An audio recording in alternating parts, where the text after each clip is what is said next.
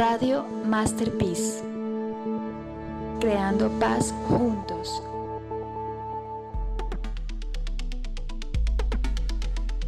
Se tenía que decir y se dijo.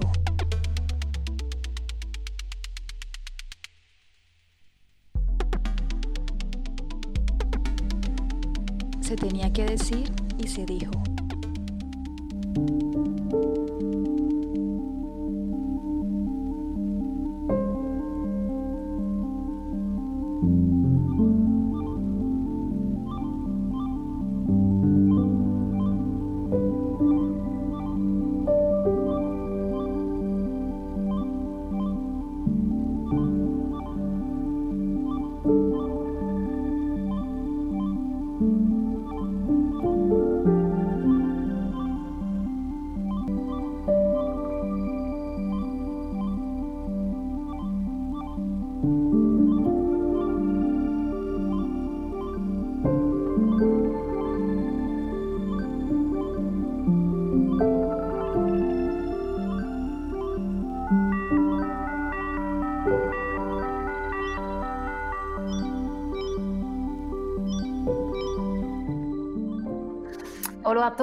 Buenas tardes.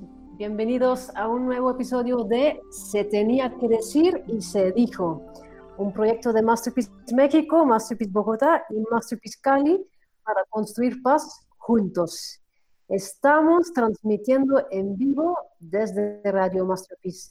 Yo soy Sofía Wolf, hablándoles de la Ciudad de México, y en este episodio me acompaña David Rincón, igual desde la Ciudad de México, Simón Martínez desde Bogotá y Carmen Murillo y Luisa Colonia desde Cali. Esta transmisión es posible gracias a Mensajito. Es una tecnología libre, abierta y de bajo costo que se desarrolló en México. Si quieren saber un poco más de esta tecnología, pueden visitar su página web del proyecto, que es mensajito.mx. Arrancamos.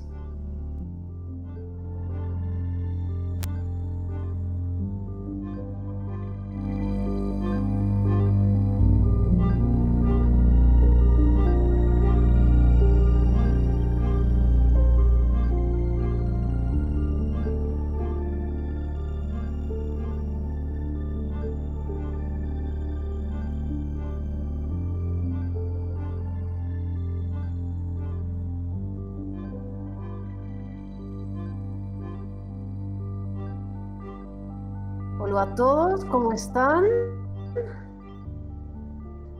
Espero que bien.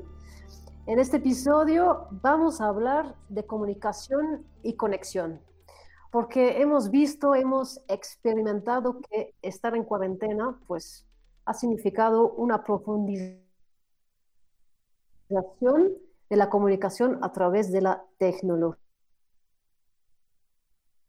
Un poco hablar de nuestro, un modelo de comunicación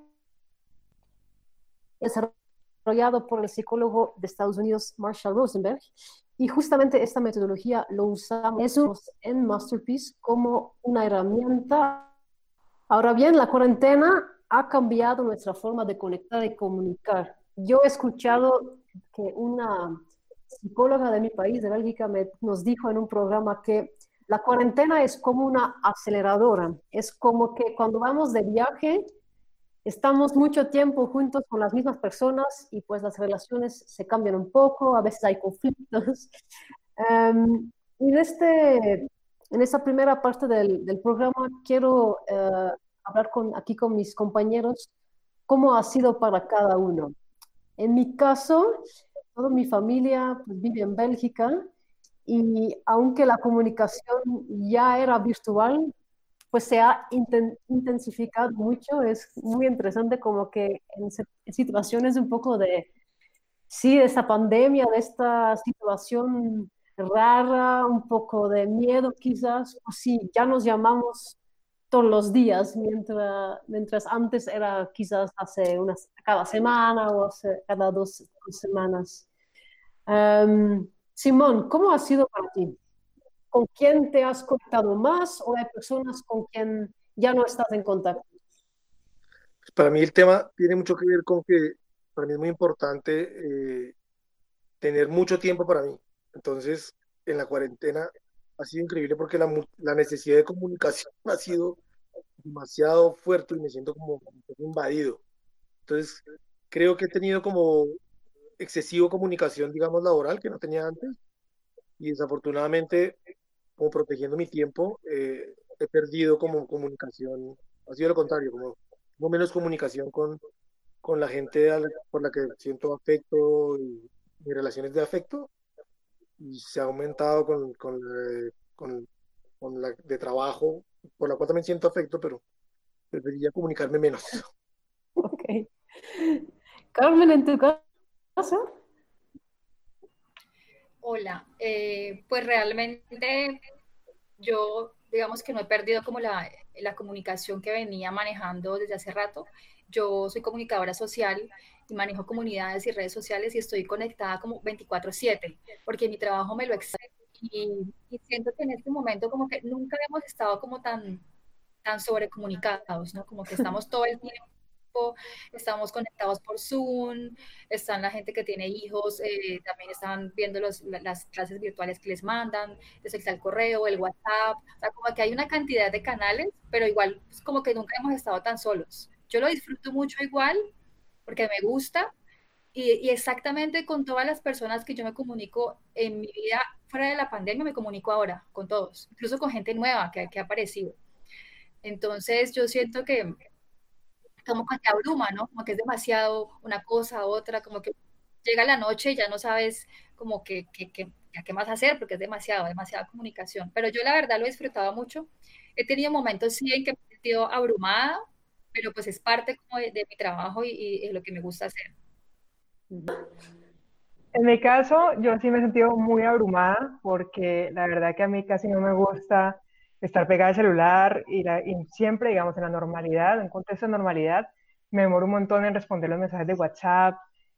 Eh, me, aburre mucho, digamos, tener que estar escribiendo. Prefiero, bueno, a veces mandar audios.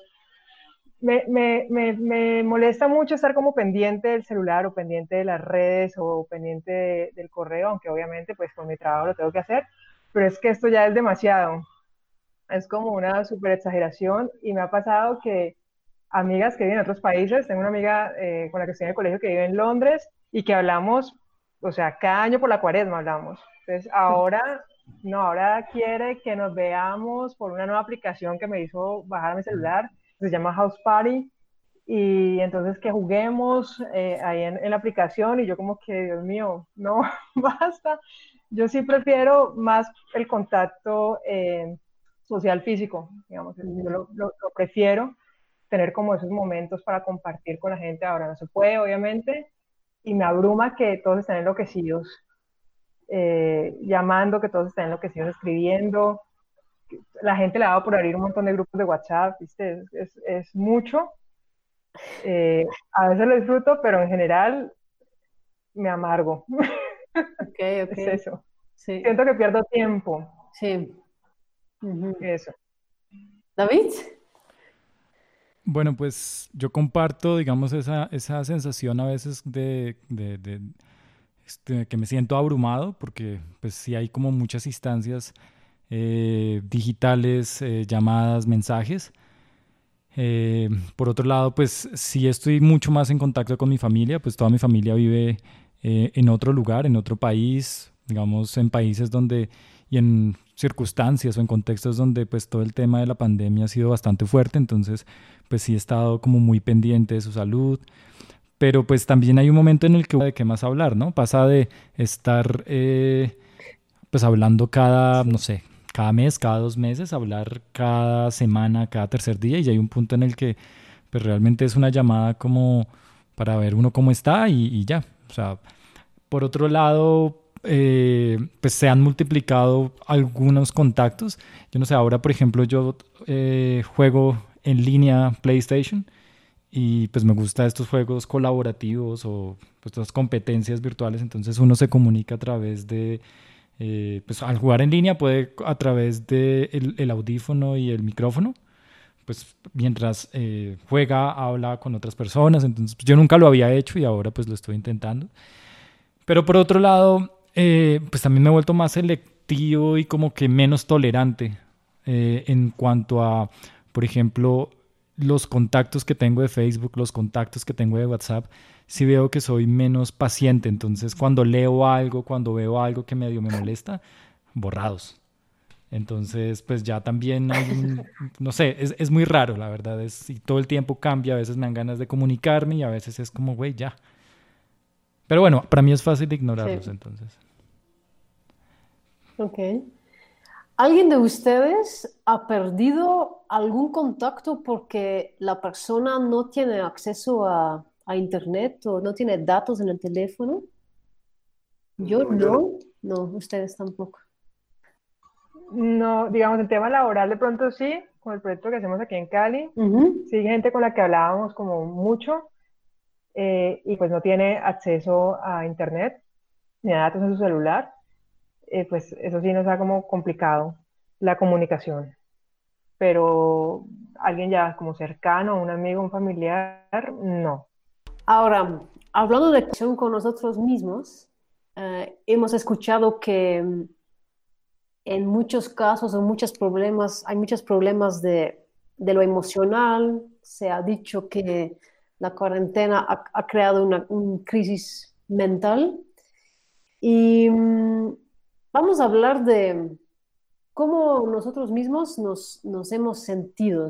Y en mi caso, yo he sentido como en el ámbito negativo, como desesperación por no saber qué va a pasar, preocupación también, hay como estos, esta gente que dice que se va a acabar el mundo, ya no va a ser lo mismo, em, también agotamiento porque eh, en mi caso personal pues tengo una hija de un año que requiere mucho cuidado, mucha atención y tenía antes de la, cuarentena un poco de, además de mi novio, de ayuda de, de una niñera y ahora es bebé full time, entonces sí, además cuando se levanta en la noche, pues uno está un poco cansada.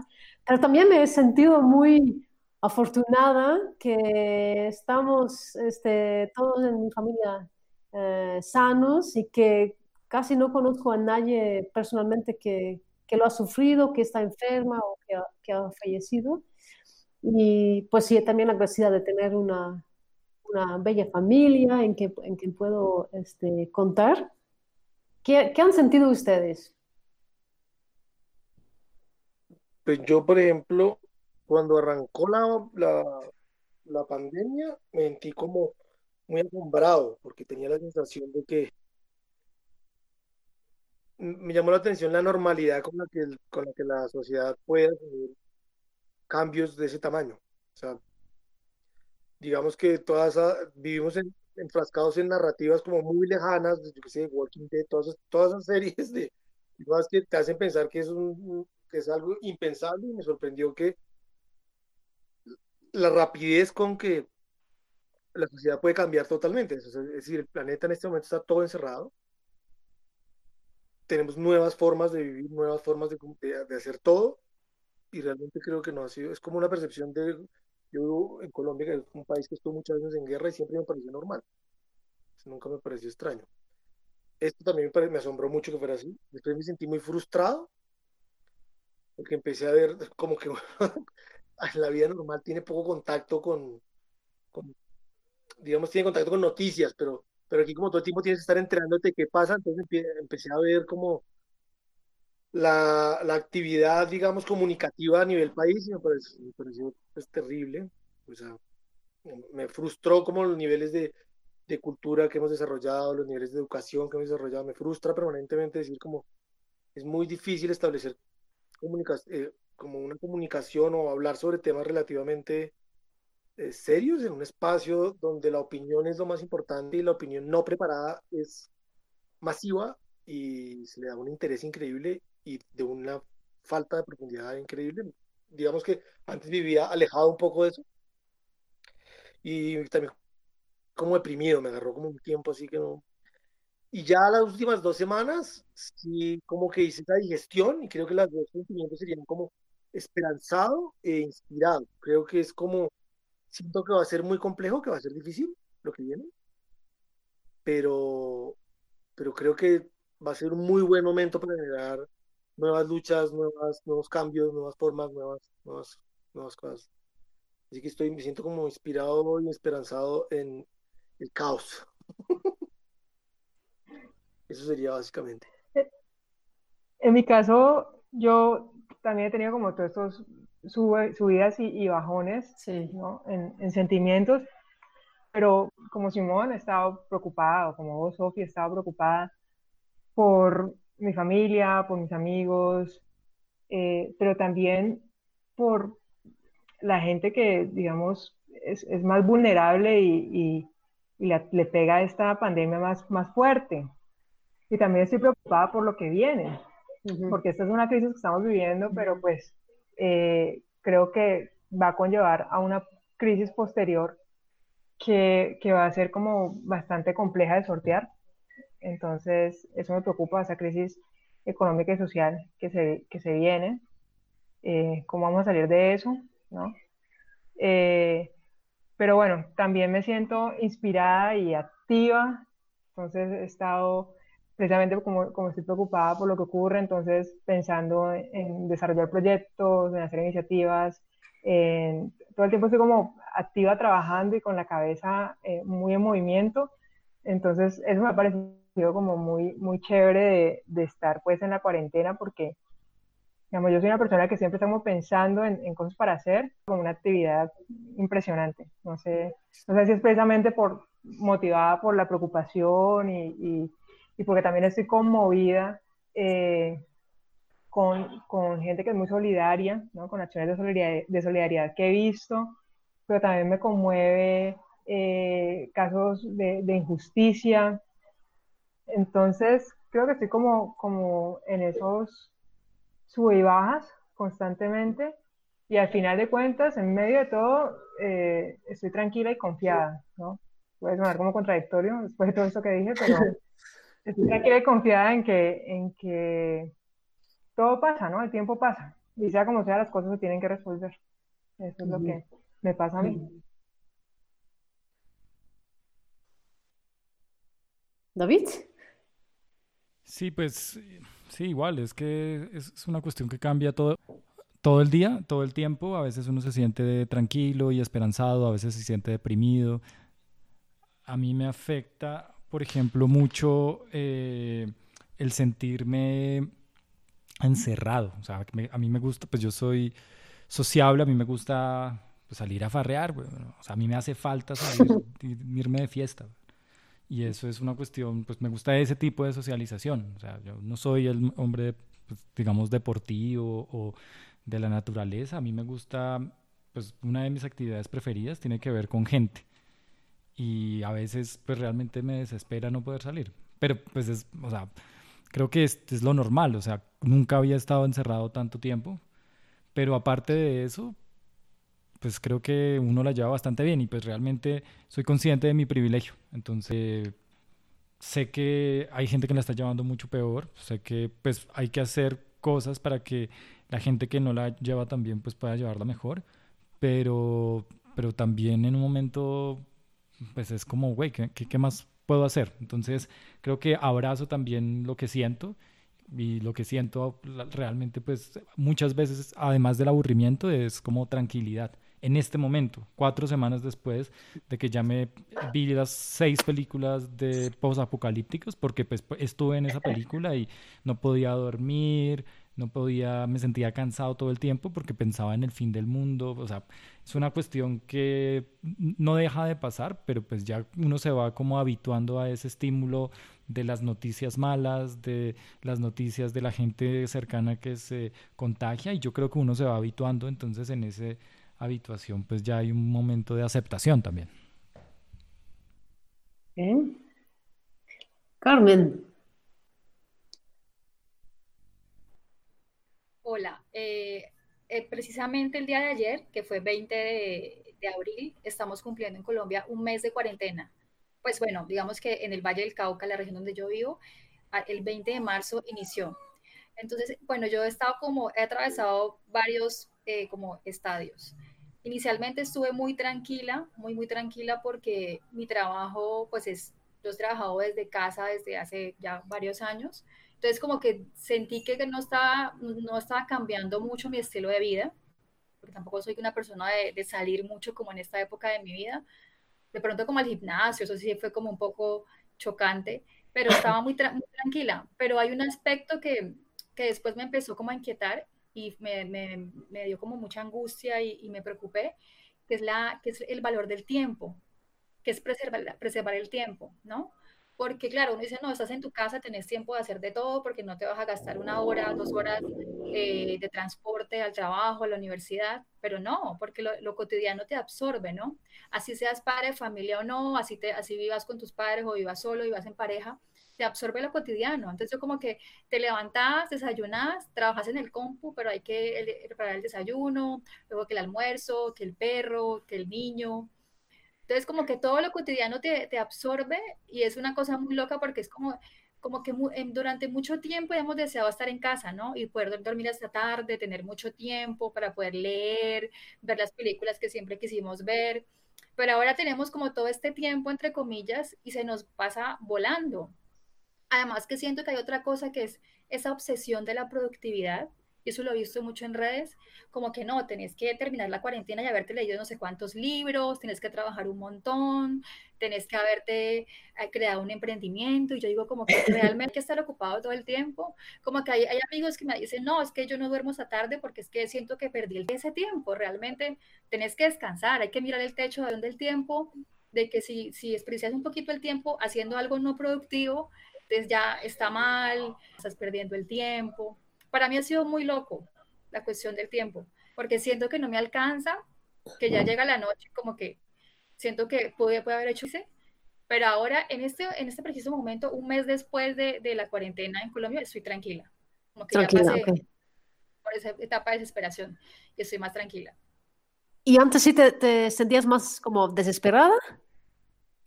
Sí, como a, en, la, en, la, mitad de la cuarentena sí me desesperé, por lo que te digo, porque sentía que el tiempo se me pasaba volando y que no, no estaba haciendo mucho, pero realmente dije que es hacer mucho también, hay que es perder el tiempo. Ok, muchas gracias por compartir. Vamos a escuchar algo de música. Se tenía que decir y se dijo.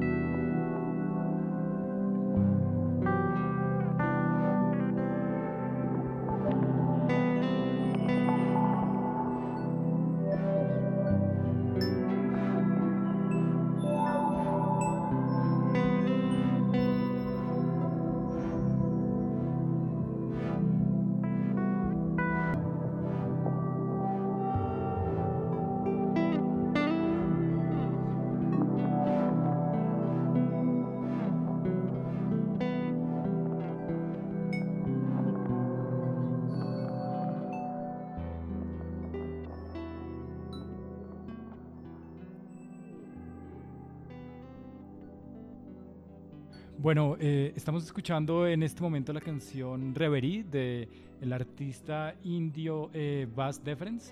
Eh, esta hace parte, esta canción hace parte de un compilado que fue lanzado en el mes de marzo y que ya hoy eh, va en su segunda edición que se llama Social Isolation.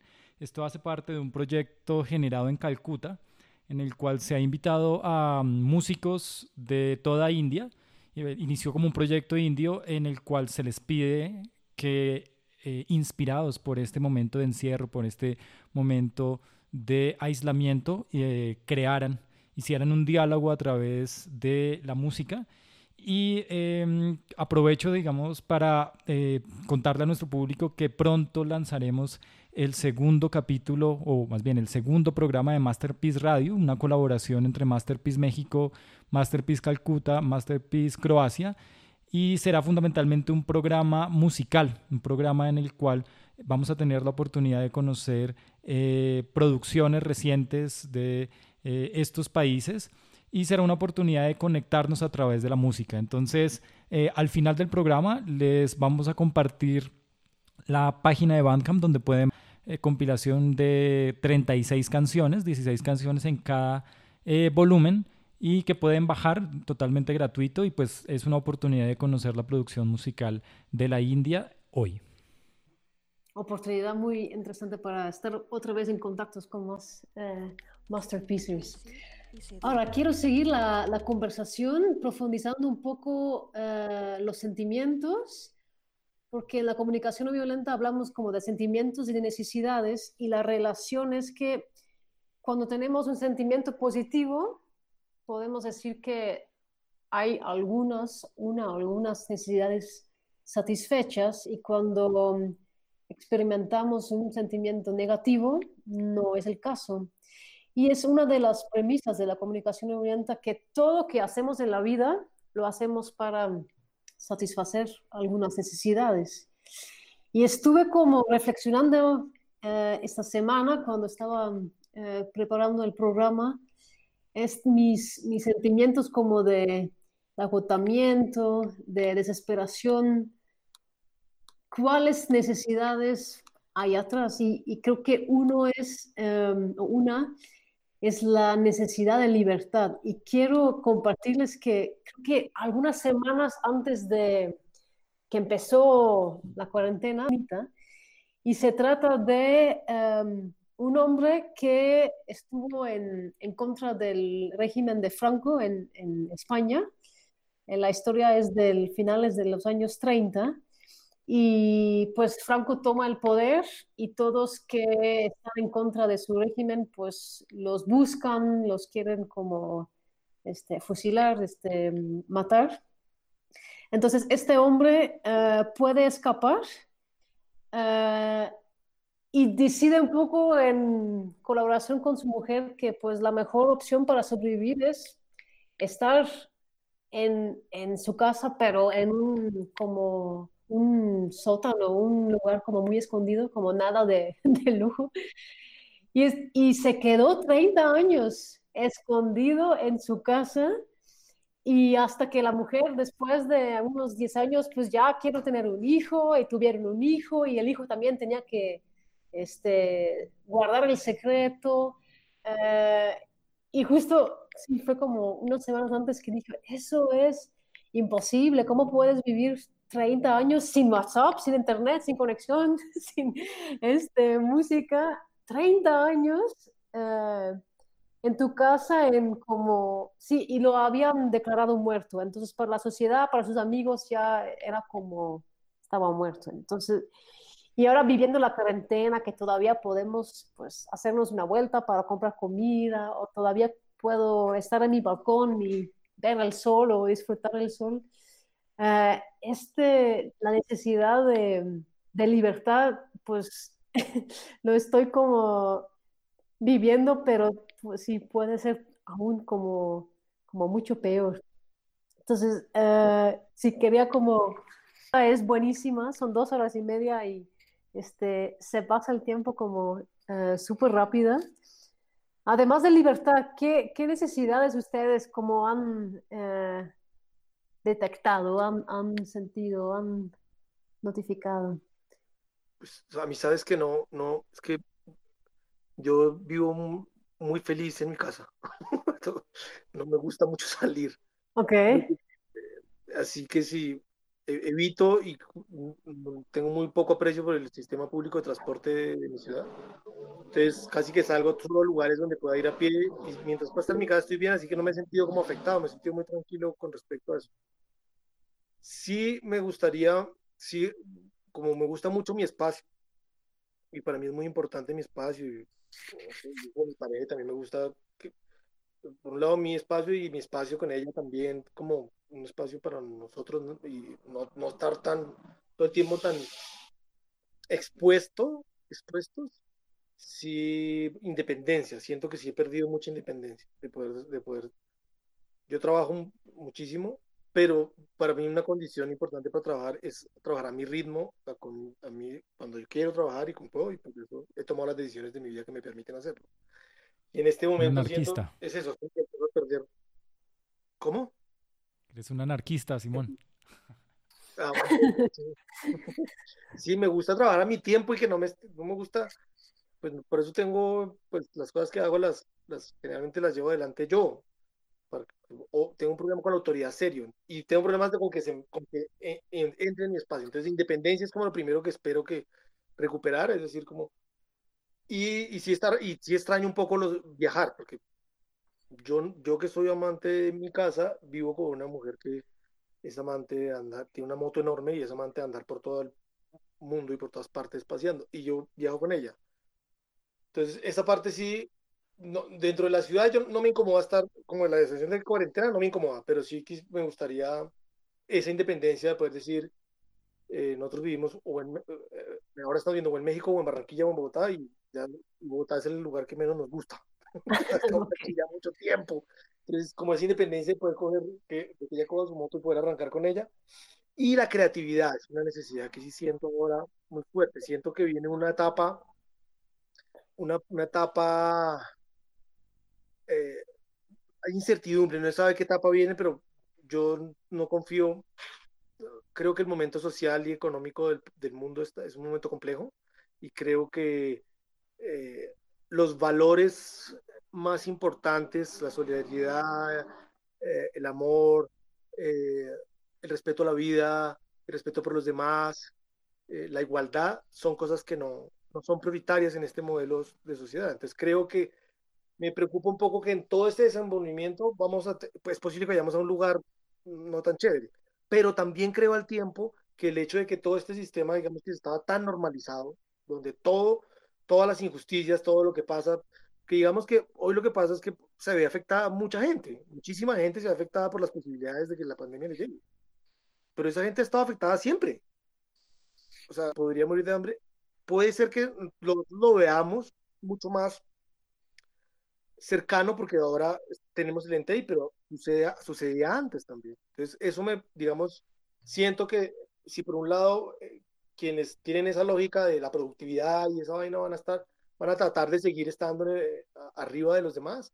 También creo que esa duda va a generar nuevas grietas y nuevos espacios y siento que va a ser un muy buen momento.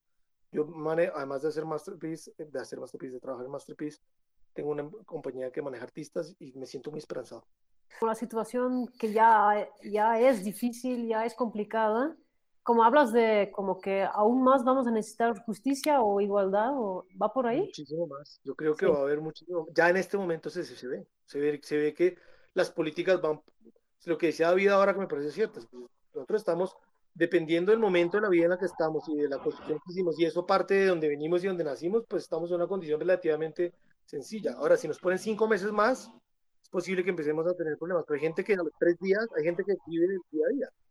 Sí pero eso era antes, o sea, también, siempre fue así. Entonces, creo que ahora lo vemos más. Luisa. Yo, igual que Simon, y, con respecto a esto que acabas de decir vos, está muy bueno, es, sentir esa necesidad de justicia social. Lo que dice Simon es cierto, siempre han existido estas, estas desigualdades, estas inequidades, pero ahora se profundizan aún más, porque la gente no tiene opción ni el rebusque, ¿no? Ni el trabajo informal. No existe. Así que toda la situación. De, de, ti personalmente, ¿ahí lo, lo, vinculas con una necesidad personal? Lo vinculo con, sí, porque siento como impotencia. Ajá. Entonces necesitas seguridad. sí, como una seguridad, sí, tal cual. Pero veo que es como, o sea, en esos momentos como que también me, me entra un poco la desesperanza, porque no sé si realmente el modelo va a cambiar y se va a volver ese mundo más justo, la verdad que eso lo dudo un montón. Pero bueno, ya siendo un poco más eh, eh, light, por decirlo de alguna manera, también siento necesidad como decía David, de salir con mis amigos, de salir a tomarme una cerveza, no sé, de, salir a compartir con gente. me, me, hace mucha falta también. Es como, no, no se puede eh, bueno, solucionar, no. Quiero decir que el, el estar de manera presencial con alguien nunca se puede reemplazar, ¿no? Por una experiencia virtual. Sí, es, es muy complejo, la verdad. Sí, pues ese es la, el tipo de, de, socialización que necesito. O sea, socializar físicamente, porque todo el tiempo en la cuarentena estamos socializando, pero, o sea, tener la posibilidad realmente de dar un abrazo a alguien, de, de tener contacto físico, de salir a bailar, eso para mí es algo que eh, además me asusta. Eh, el pensar que en el futuro ese tipo de socialización va a estar mediada por eh, tapabocas, guantes y pensar que ese tipo de socialización, de salir, bailar, abrazar, o sea, este contacto físico, pues ya no pueda ocurrir, pues realmente me da pavor. Carmen. Eh, pues yo comparto con, con Sofi que creo que la sensación o el sentimiento que, la necesidad que he sentido eh, por estos días de cuarentena, los últimos, es como la libertad, ¿no? Porque yo disfruto mucho, yo soy una persona que yo disfruto mucho estando en mi casa, yo soy feliz en mi casa, pero el hecho de poder elegir, ¿no? De poder salir cuando yo quiera. Porque, por ejemplo, ahora en Colombia salimos ciertos días de, la semana por una cuestión de, que depende de cómo termine tu número de cédula, puedes salir. Entonces, esa posibilidad de elegir, desde cuando yo quiero salir, cuando quiero socializar, y yo me he dado cuenta que, bueno, no sé, soy un poco antisocial de pronto, pero a mí me hace falta el contacto social, el contacto físico, ahora no. De pronto porque estoy como un poco invadida de, pánico y siento que la gente me puede contagiar, entonces yo como que abrazos, no. Me hace falta ver la gente en la calle cuando salgo a comprar, por ejemplo, sí, pero no quiero que me toque nadie. Entonces siento necesidad de contacto social, más no físico, y necesito descanso, porque siento que, que el día se va muy rápido y realmente es creo que la temporada en la que me ha costado más tarde y he trasnochado más porque estaba más ocupada, o sea, como que el, el, valor del tiempo en este momento de confinamiento, de cuarentena, como que se fue. Listo, muchas gracias. Vamos a escuchar un poco más de música.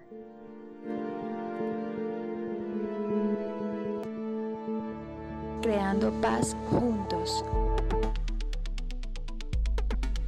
¿Qué decir? Y se dijo.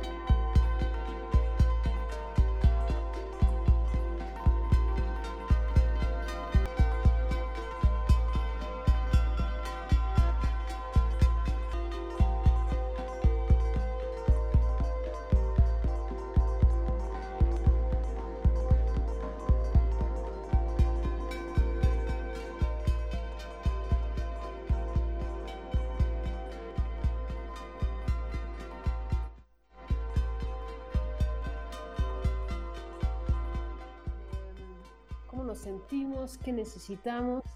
Y estos son partes esenciales de la violenta. Este proceso, eh, como eh, conté un poco al principio, lo desarrolló un psicólogo de Estados Unidos que se llama Marshall Rosenberg ya hace 60 años. Y em, lo que nos hace como interesante para nuestro trabajo en Masterpiece, Construyendo Paz, es una de las premisas y uno de los como uh, entendimientos o insights que yo uh, valoro mucho de esta metodología, que es cuando hay una situación de violencia, el, el entender que es porque una o más necesidades de una persona o más personas no están satisfechas. Entonces, cuando alguien eh, se expresa con enojo, con molestia, em, en un diálogo, criticarlo o ponerse a la defensa o, eh, tratar de como decir, no, tú estás mal, yo estoy en lo correcto, lo que propone el modelo es em, tratar de empatía, tratar de entender cuáles son las necesidades de esta persona que no están satisfechas. Y el modelo em, funciona con, con, cuatro pasos para hacerlo como, o explicarlo uh, de, manera, de, manera fácil. Y estos cuatro pasos son um, observar sin uh, hacer un juicio, hablar de los hechos, después um, identificar cuáles son uh, los sentimientos, cuáles necesidades hay atrás de esos sentimientos y el cuarto paso es hacer una petición um, o, llegar a la acción. Entonces, para explicarlo muy uh, en, entre uh, mamá y hijo, la mamá llega al cuarto del hijo, está todo desordenado, entonces la mamá podría tener una necesidad de orden, de cuidado, de querer enseñar al hijo qué es orden en la casa. Y se podría eh, expresar de manera violenta o desconectada la vida diciendo, eres un fracaso, eres como una persona con poco orden, siempre es lo mismo, sí, vamos a seguir así, pues cómo va a reaccionar el hijo, pues seguro es una manera como muy... Em, sí, desconectando de, en esta relación con el hijo y seguramente, muy probablemente, reaccionar de la misma manera, se va a defender o va a decir otro juicio hacia su mamá que no me importa o algo así. Mientras, si la mamá ya podría como detectar, querer aportar a la vida de mi hijo o querer eh, un poco más de orden en la casa, se puede expresar. Los hechos son que el cuarto está desordenado, diciendo, veo que el cuarto está desordenado. Me siento un poco enojada o molesta al respecto porque pues, valoro mucho en esta casa que el, el, orden o el, la limpieza. Y una pequeña podría ser, ¿estarías dispuesto a limpiar tu cuarto, no sé, este, cada semana o en un cierto día? Y así podemos como comunicarnos eh, mejor y llegar a una mayor conexión, que al final eso es el objetivo de la comunicación no poder crear em, relaciones em, más en armonía. Y en este proceso lo bonito es también que siempre se requiere un poco la autoconexión. A veces reaccionamos sin que pensemos Ah, en realidad aquí, ¿cómo me siento? ¿Qué necesito? En muchos casos, no estando consciente de las necesidades de uno, pues reaccionamos impulsivamente y uno eh, usa un juicio, el otro va, va, a defenderse y así llegamos siempre al conflicto y no a una solución. Y pensando ahora a cómo esta herramienta podría ayudarnos, eh, estando en cuarentena, me imagino como la cuarentena es una aceleradora de, eh, de, de, relaciones o de situaciones en que estamos con las personas que vivimos, si podríamos mejorar o podríamos lograr en comunicar mejor nuestros sentimientos y necesidades, yo estoy convencida de que podemos evitar eh, muchos conflictos. Es un poco muy brevemente qué implica el modelo y después de la música vamos a hablar un poco y aplicarlo a lo que ya hemos compartido antes.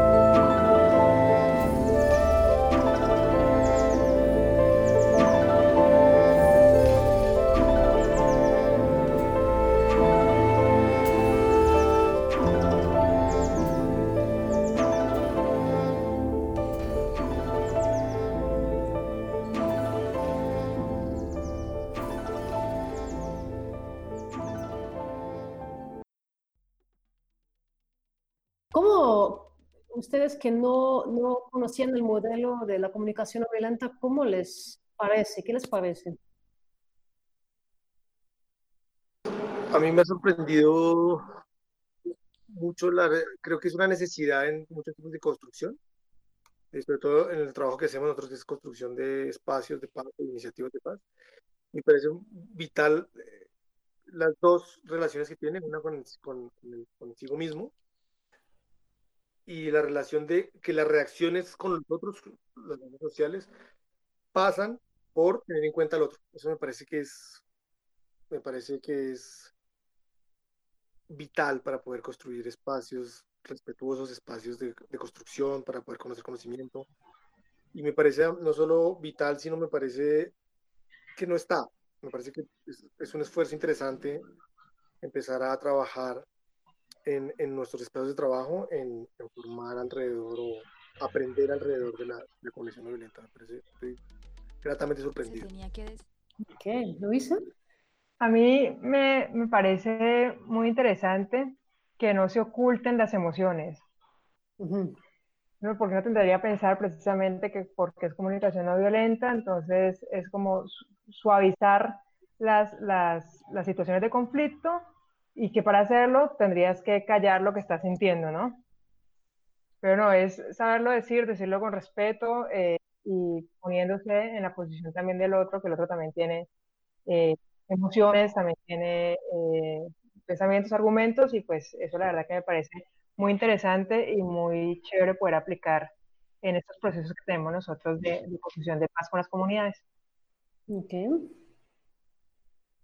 Sí, pues aquí hay un, un, tema que tiene que ver como con la empatía al final y es algo que no es muy fácil. Para mí, creo que, eh, digamos, a veces la comunicación eh, cara a cara puede ser un poco más fácil ser empático, porque uno está con el otro, puede leer sus emociones, puede...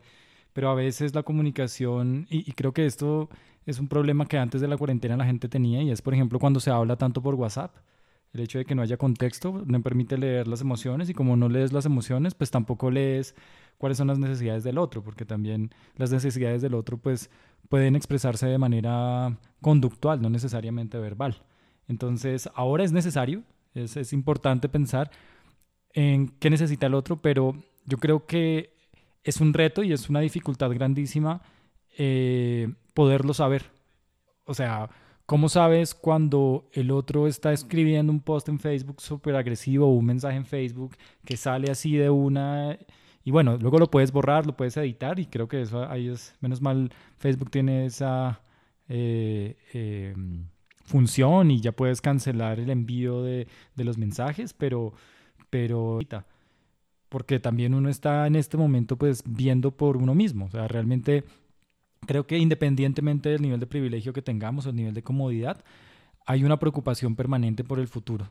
Y hay una preocupación permanente por cómo la vamos, si vamos a sobrevivir esta pandemia, si se van a entrar los ladrones, o sea, la gente creo que no puede del todo, creo, bueno, hablo por mí, como eh, quitarse de la idea de esa preocupación de la supervivencia. Entonces, a veces, a pesar de que es de comunicación, como que a veces uno se enfrenta al, bueno, pienso en el otro, pero pues e, en la inmediatez de pensar en cómo yo la voy a armar, pues me cuesta al otro. Yo creo que hay que aprender también a ver, si aplicáramos esos principios de la comunicación no violenta, yo creo que tendríamos que aprender precisamente a ver la emoción del otro en ese poco información que tenemos a través de un mensaje. Sí, creo que también en, WhatsApp no ni escuchamos el tono, ¿no? Que el tono es otro nivel de comunicación para entender los mensajes. no hay lenguaje corporal, no hay tono, y ahí están las palabras y a veces sí tenemos como adivinar qué estaría realmente diciendo exactamente. Carmen, ¿quieres agregar algo? Respecto a la comunicación no violenta, la verdad no la conocía, había escuchado acerca de los talleres que hacían desde Masterpiece México, pero no me había detenido a leer.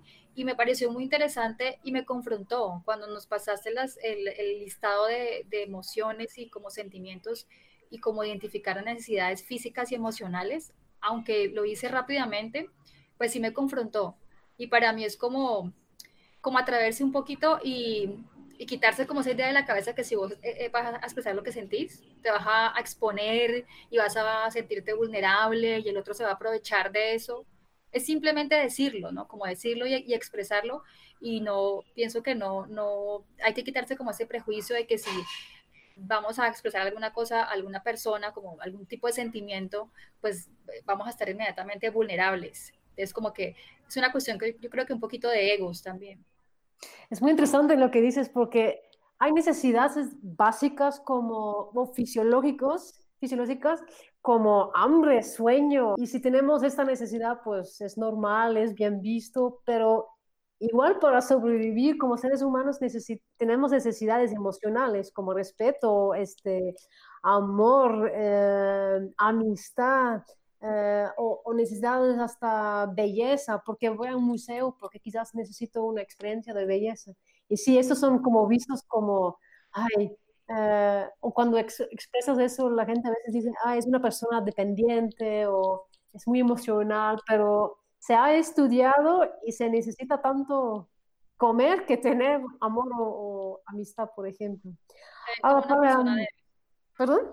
Que te ven como una persona débil. Sí, exacto. Exacto, sí.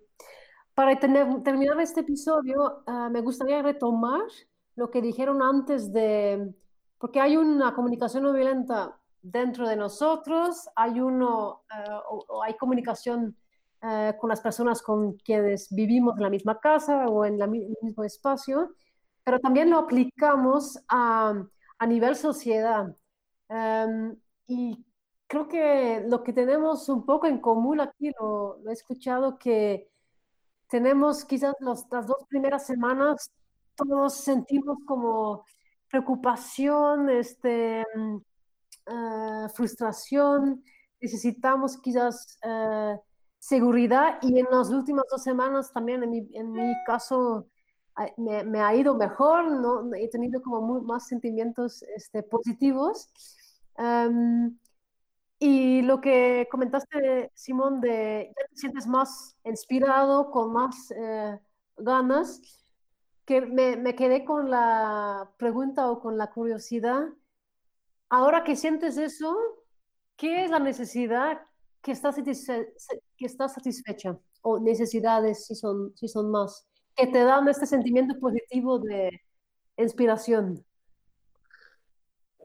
Pues yo creo que eso no, no va a sonar muy bien, pero yo creo que trabajo mucho todo el tiempo alrededor de la, de la transformación.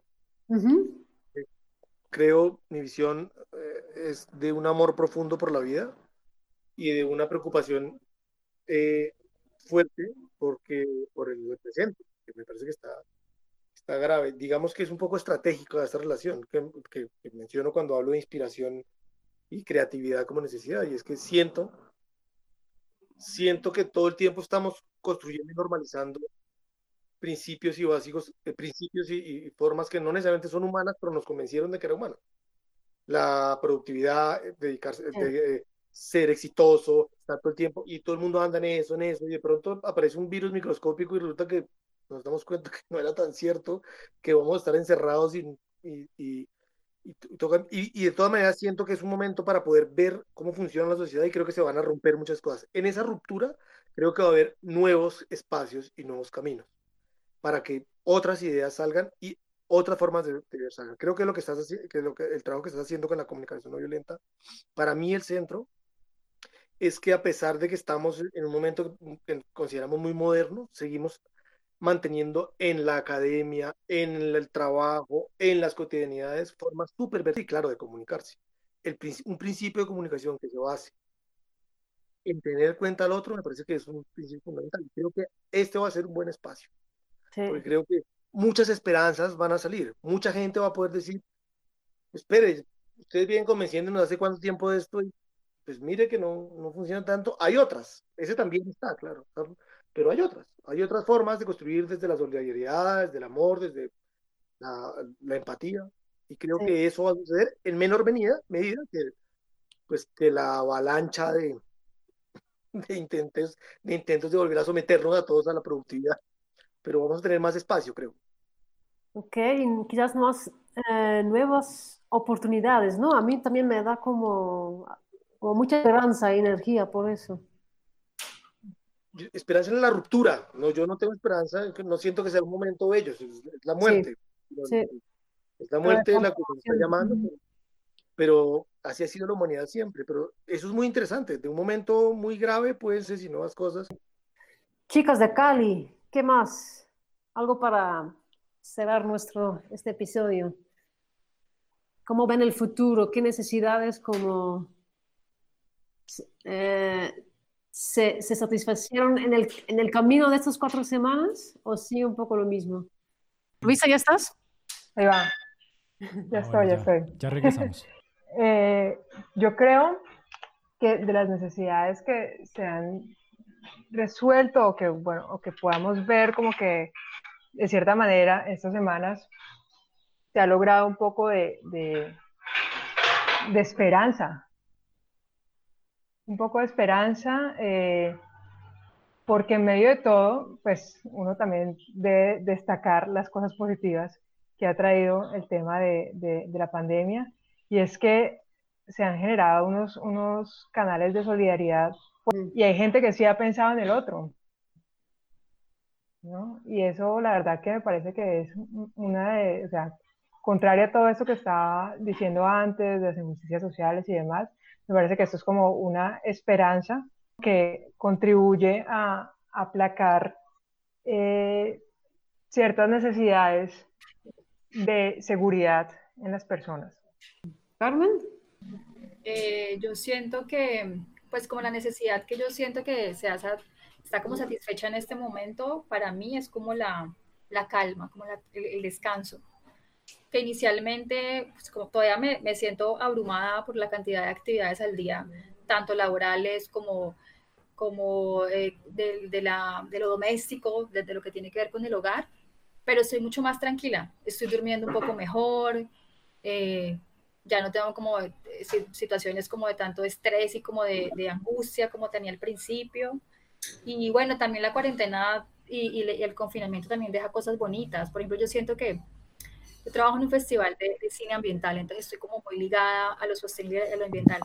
Siento que cuando salgo a la calle, por ejemplo, voy a, porque puedo pasear a, a, mi perra, que eso está como dentro de las excepciones. Todo está muy limpio, hay mucho silencio, mucha calma, escucho los pájaros, hay animales que están saliendo en este momento a la ciudad que antes no los podías ver. Te siento que el planeta está agradeciendo mucho esto y era una, una necesidad que, que, que, que, tenía, como la Tierra, de que calma, hay que parar un momento. Yo siento que eso, pues sumado a que hay una cantidad de problemas sociales y mucha gente que la está pasando mal, pero siento que el planeta lo está agradeciendo. No sé cuándo termine todo esto en un año o capaz que más, la gente sale desbocada y puede contaminar más, capaz que sí, pero ahora siento que el planeta lo está agradeciendo. Muchas gracias. Vamos a la siguiente sección. Se tenía que decir y se dijo. Empatía es la habilidad de escucharnos profundamente a nosotros mismos, a las demás personas y a la vida. Con empatía tenemos la posibilidad de estar vivos juntos. Sin empatía estaríamos muertos juntos. Se tenía que decir y se dijo. Empatía y compasión son los ingredientes que nos ayudan en cualquier crisis se tenía que decir y se dijo. Muchas ganas de abrazarles. Se tenía que decir y se dijo. Según cifras de febrero de este año, 8.500 niños mueren de desnutrición al día. Esto es antes de que empezara la pandemia. Se tenía que decir y se dijo. El aislamiento social ha promovido hiperconexión digital. No podemos negar nuestra naturaleza. Se tenía que decir y se dijo. Los tacos de tripa son lo mejor del mundo. Extraño los tacos callejeros. Se tenía que decir y se dijo. Colombia extiende la cuarentena por tercera vez, pero no ofrece garantías ni herramientas. Se tenía que decir y se dijo. Muchas gracias también para sus aportaciones, Silvi, Fabiola desde Colombia y Tania desde México. Y gracias a ustedes, nuestros oyentes, para escucharnos, a mis compañeras, y amigos para este interesante intercambio de ideas y experiencias. Eh, están todos invitados. Si tienen alguna idea, si tienen alguna opinión al respecto del programa, pues estamos en Facebook como Masterpiece México y Masterpiece Colombia.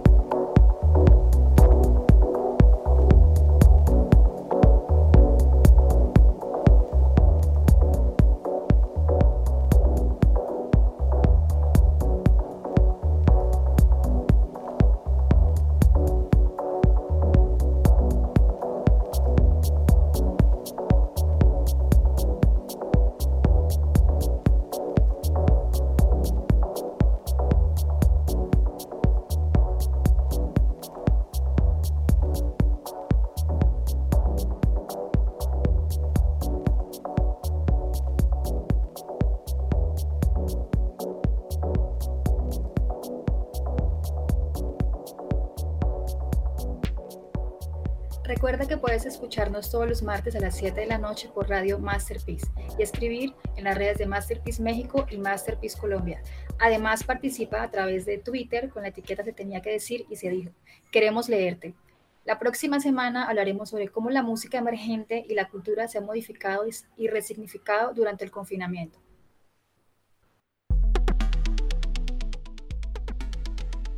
Se tenía que decir y se dijo.